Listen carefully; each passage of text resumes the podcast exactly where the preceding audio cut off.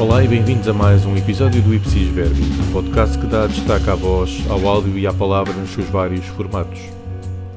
Conhecem podcasters portugueses que fazem um trabalho de valor em línguas que não a de Fernando Pessoa? Neste programa vamos em busca de autores que usam o formato áudio para espalhar conhecimento utilizando outra língua que não o português. O Benfica Podcast, conhecido também como Talking to the Doll, é um podcast feito por lusodescendentes que residem nos Estados Unidos e Canadá. É semanal, feito em inglês e leva 368 edições. Como o nome diz, é um programa de opinião sobre o universo benfiquista com fãs que vivem em países onde os desportos mais comuns são o basquete, o futebol americano, o beisebol ou o hóquei no gelo.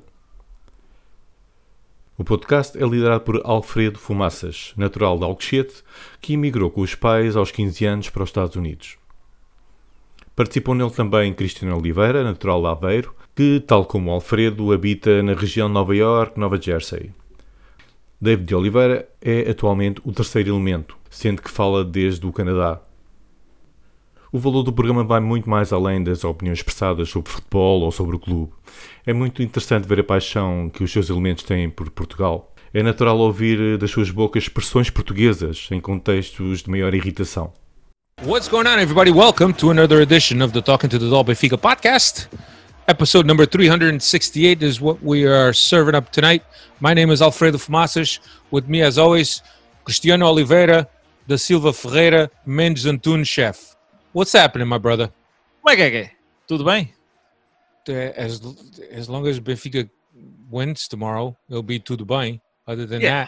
that, I don't know. Mas, mas até lá ainda morrem muitos burros, sabes como é que é? É verdade, é verdade. How you doing, Alfredo? David, how you doing? Glad to be back here once again on the podcast. I know I started with the como é que é que é, but I should have saluted everyone else. Said hello, welcome, like my boy Peter says. And I think Steve used to say good morning, good afternoon, and good night to whoever the hell you, wherever the hell you are, whoever's listening. So, uh, good morning, good afternoon, good Yeah. evening to all you guys. And and fresh from a weekend at the cottage up in the, in the Arctic mountains of Siberia, Canada, Dave de Oliveira. What's happening? Nothing much. Uh, good to be back on. Um, yeah, I don't know how we're uh, gonna break this one down, but uh, it's another rinse, uh, wash, rinse, and repeat uh, podcast. So uh, there's your warning for you.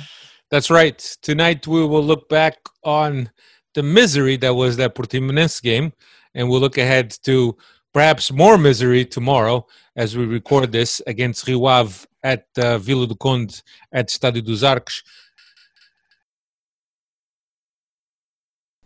Ricardo Lopes é o autor do The Dissenter. Este programa parte do YouTube para várias plataformas podcast. É emitido desde fevereiro de 2018. Tem feito um grande trabalho ao entrevistar académicos e intelectuais de várias áreas, desde artes, filosofia, ciências sociais e biologia. O Ricardo conta já com mais de 340 entrevistas. Pelo The Dissenter passaram já o psicólogo Jerome Kagan, o filósofo Aaron Rabinowitz ou o linguista Noam Chomsky. O programa é sempre feito no inglês irrepreensível. O canal YouTube tem já mais de 4 mil seguidores. O Ricardo Lopes tem ações no Patreon e PayPal que o ajudam a manter o seu extraordinário trabalho. Hello, everybody. Welcome to a new episode of the Dissenter. And today I have the great honor of, of being here with Dr. Noam Chomsky. He holds a joint appointment as Institute Professor Emeritus at MIT and Laureate Professor at the University of Arizona.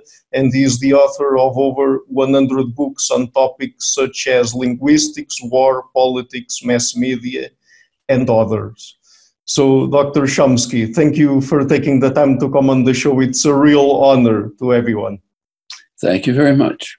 Okay, great. So, I would like to go through some of the major highlights of your intellectual life that is very long by now. Uh, and the first question I would like to ask you is since you were one of the major figures that was behind what we call the cognitive revolution back in the 50s and 60s. Uh, what would you say was the importance of that revolution in terms of studying human behavior? Well, the last two words are crucial. The uh, standard approach to the study of human beings at the time was called behavioral science or behaviorism.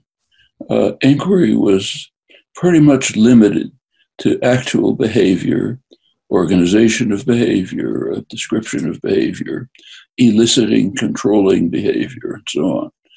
But uh, that's not the way you study uh, any organism if you want to understand it. So if you, you, what you want to do is try to understand what the internal mechanisms are that are causing the behavior.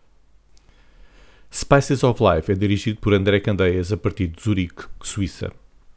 É um podcast emitido em alemão que apresenta curtas entrevistas a produtores de vinho e não só. O autor parte em busca de pessoas que trabalham em áreas ligadas a produtos, agricultura, restauração e às coisas boas da vida. Procura conhecer como se trabalham estas áreas, quais os processos de inovação envolvidos e com que empreendedores pode o mercado contar. Este podcast é um momento de prazer e de crescimento do seu autor. Trabalhando na área, tem a oportunidade de dar relevo a profissionais que se distinguem. O Spices of Life ajuda-o também a se ingrar na região e no setor.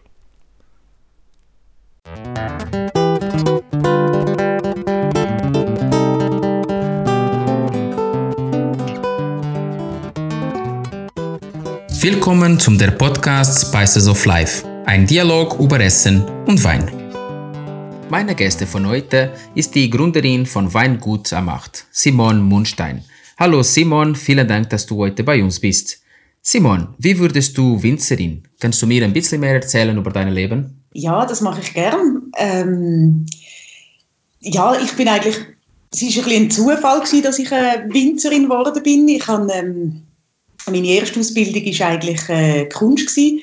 Ähm, habe ich studiert in Zürich und habe ja, das ist jetzt auch schon äh, eine Weile her, habe ähm, dann immer ein Atelier gehabt, wo ich einfach äh, meine Malerei ausüben tun und äh, habe neben der Malerei eigentlich immer äh, oder zumindest am Anfang immer noch ein Job gehabt, wo eigentlich wie so ein, ein Brotjob war, dass, äh, dass irgendetwas reinkommt. Und dann hat es den Moment gegeben, wo äh, meine Tante und ihre Mann ein Rebberg gekauft haben.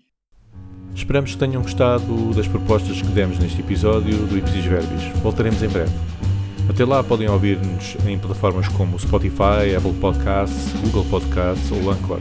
A música audível no podcast está incluída no álbum Snapshot de Gonçalo Prazeres. O Ipsis Verbis é da autoria de Sérgio Baixo, mas também é vosso. Enviem-nos sugestões, ideias, partilhem com os vossos amigos. Até à próxima edição. Tchau!